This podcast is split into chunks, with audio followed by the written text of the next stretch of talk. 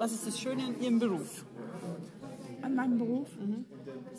Ja, dass ich ähm, eigentlich mir die Fragen stellen darf, die ich mir sowieso stelle und dann auch noch andere Menschen mit reinbeziehen kann, mit denen ich darüber rede, von denen ich lernen kann und äh, mit denen ich diese Fragen weiter bearbeite.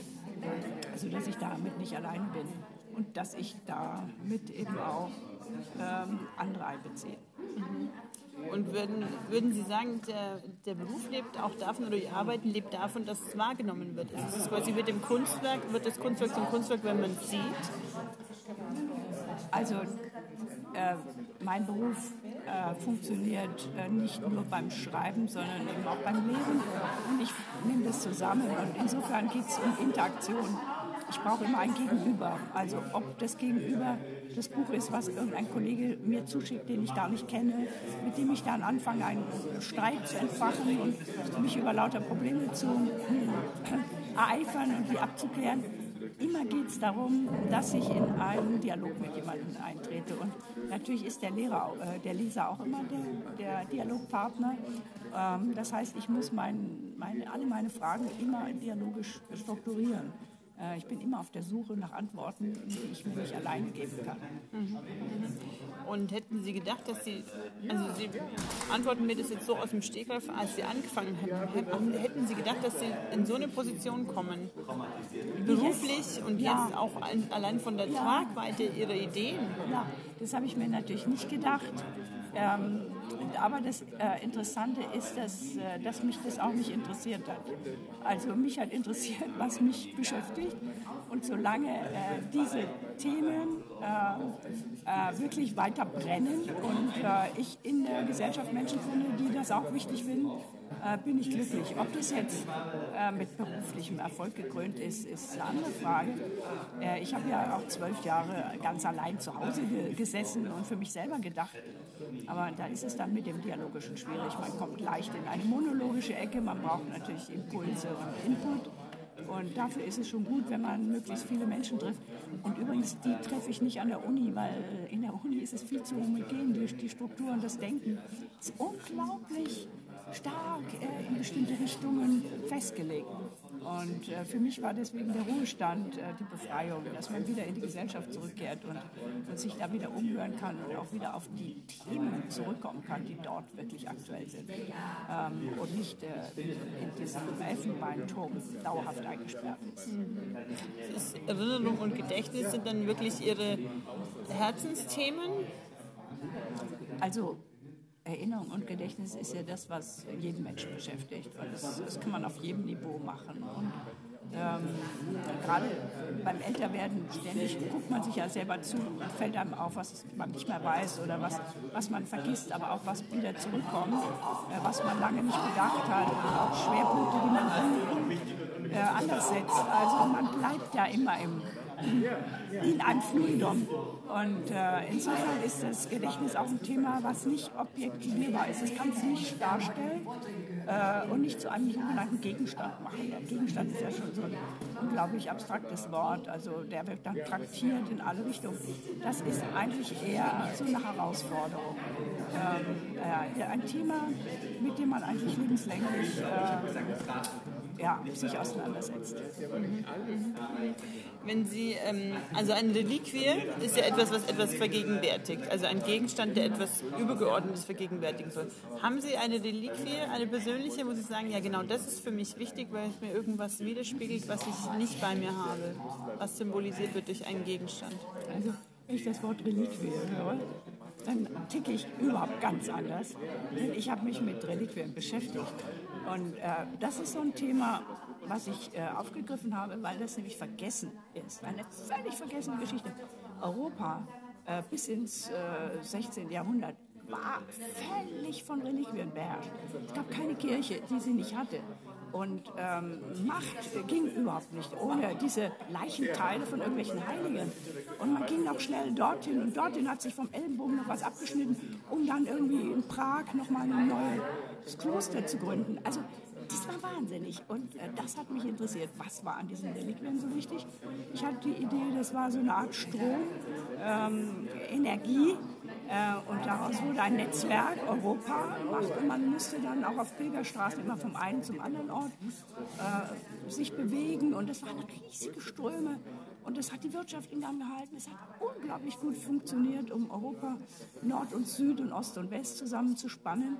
Also das ist in Europa, in dem wir heute nicht mehr leben. Und jetzt gibt es hier überall noch diese Reliquien. Kein Mensch will mehr davon was wissen. Wenn ich die Theologen anspreche, sagen sie, ach, in dem Punkt bin ich eher Protestant, sagen die Katholiken und so weiter. Ist überhaupt kein Thema mehr. Also das Zeug liegt noch rum.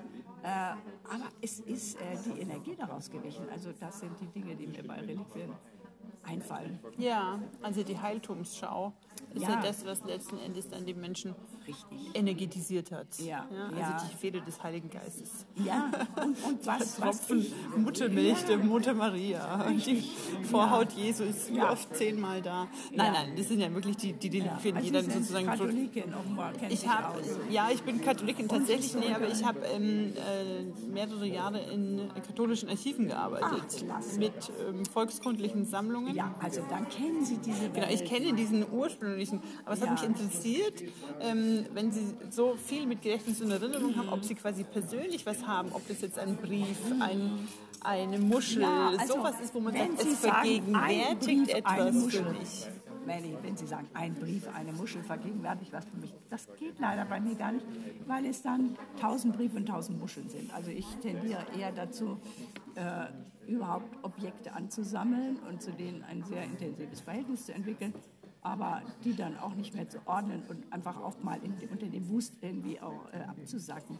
Also ich, ich äh, kann das nicht in ein Archiv äh, umwandeln, diese Art von, ähm, das ist so ein Traum, dass man das alles abheftet und aussortiert, ausmistet und auf weniges reduziert. Irgendwie ist das Gewicht dieser Hinterlassenschaften ähm, so stark imprägniert, äh, weil ich weiß, aus jedem könnte wieder ähm, was entstehen. Jedes könnte noch in einem anderen Kontext nochmal so einen Funken sprühen und neu lesbar werden.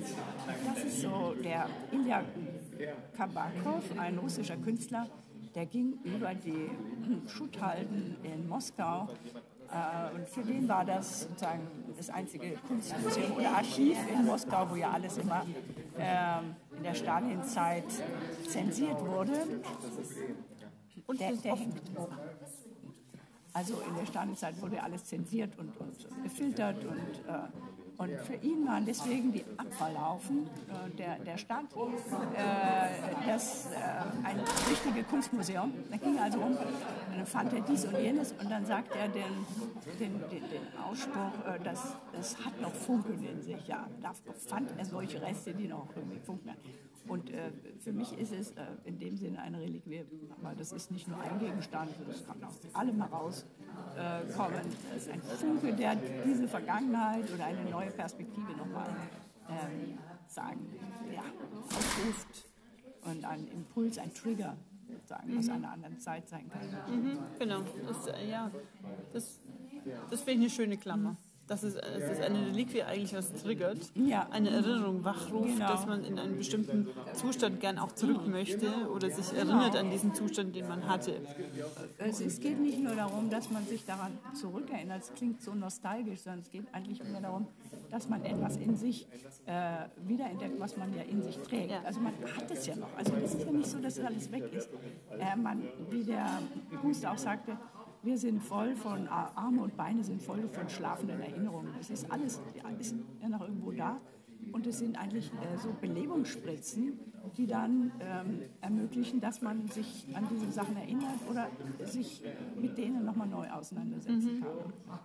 Und äh, das als Teil von sich entdeckt, der eben völlig stillgestellt war für lange Zeit. Es ja. auch dieses Reh, das kommt nochmal zurück, aber es ist was anderes geworden. Ja, insofern passt es ja auch zur Individualisierung der Gesellschaft, dass eben die Reliquie die klassische, klassisch katholische Reliquie mehr und mehr in der Versenkung verschwindet, weil sie eben nicht mehr dieses internalisierte Erinnern mhm. wachruft. Mhm, ja. Also es ja, fehlt ja dieses Kollektiv ja, und dieses Heil, sich zu erinnern, sondern dass man jetzt quasi für sich selber was findet. Ob das jetzt die Erinnerung an das erste Date oder die süßen Kinderschüchen oder der berufliche Erfolg, der Korken, den man dann auf hebt oder was auch immer, der Ehering letzten Endes ist auch ja, nichts wir anderes. sind halt so Geschichte. Ja, das Leben ist Geschichte.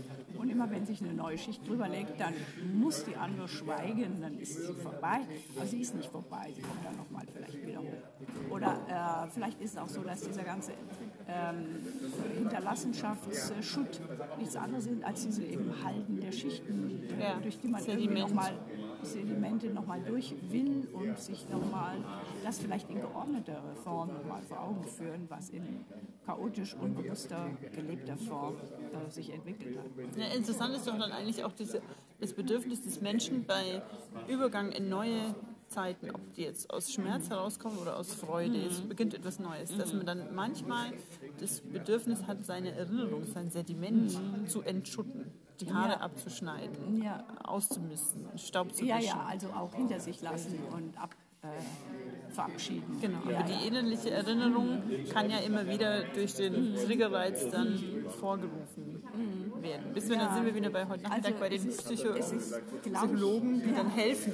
Ja, ja, die helfen müssen. Aber es, es kann auch so sein, dass ähm, bei meinem Leben, wenn ich mir das so überlege, äh, war der äh, Drive nach vorne immer riesengroß. Also man hatte gar nicht viel Zeit, sich zu fragen, was mit einem eigentlich passiert.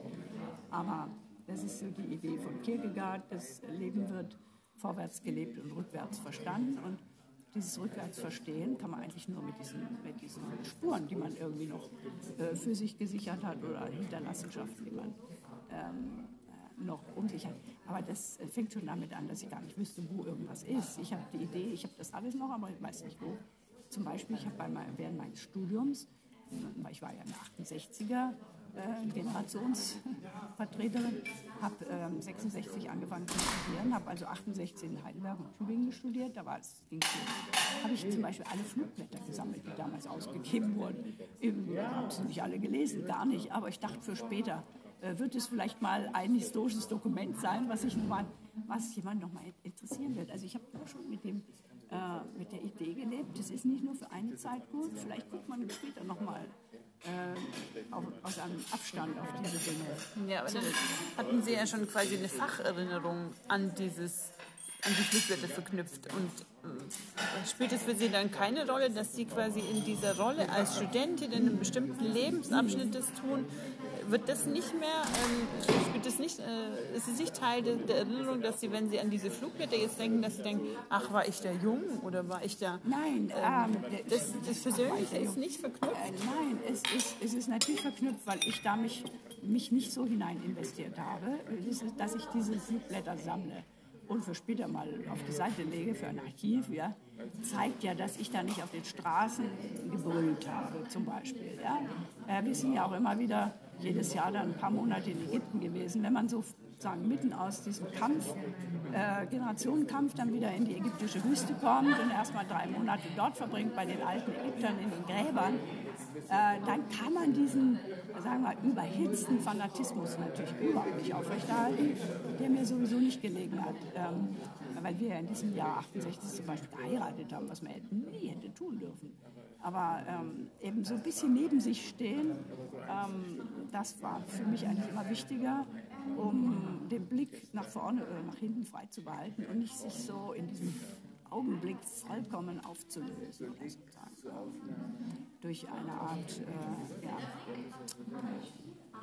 ja, von, von ähm, Blindheit gegenüber anderen Optionen. Aber dann ist es schon einfach auch die große äh, Arbeitsleidenschaft, die dann letzten Endes Ja, so viel das, das ist immer, also solange man äh, so viele Fragen und Aufgaben und Interessen hat und immer, das ist halt so eine starke Intensität des Weiterarbeitens. Schön. Also das Plenum hier ähm, verabschiedet, dann sage ich vielen Dank.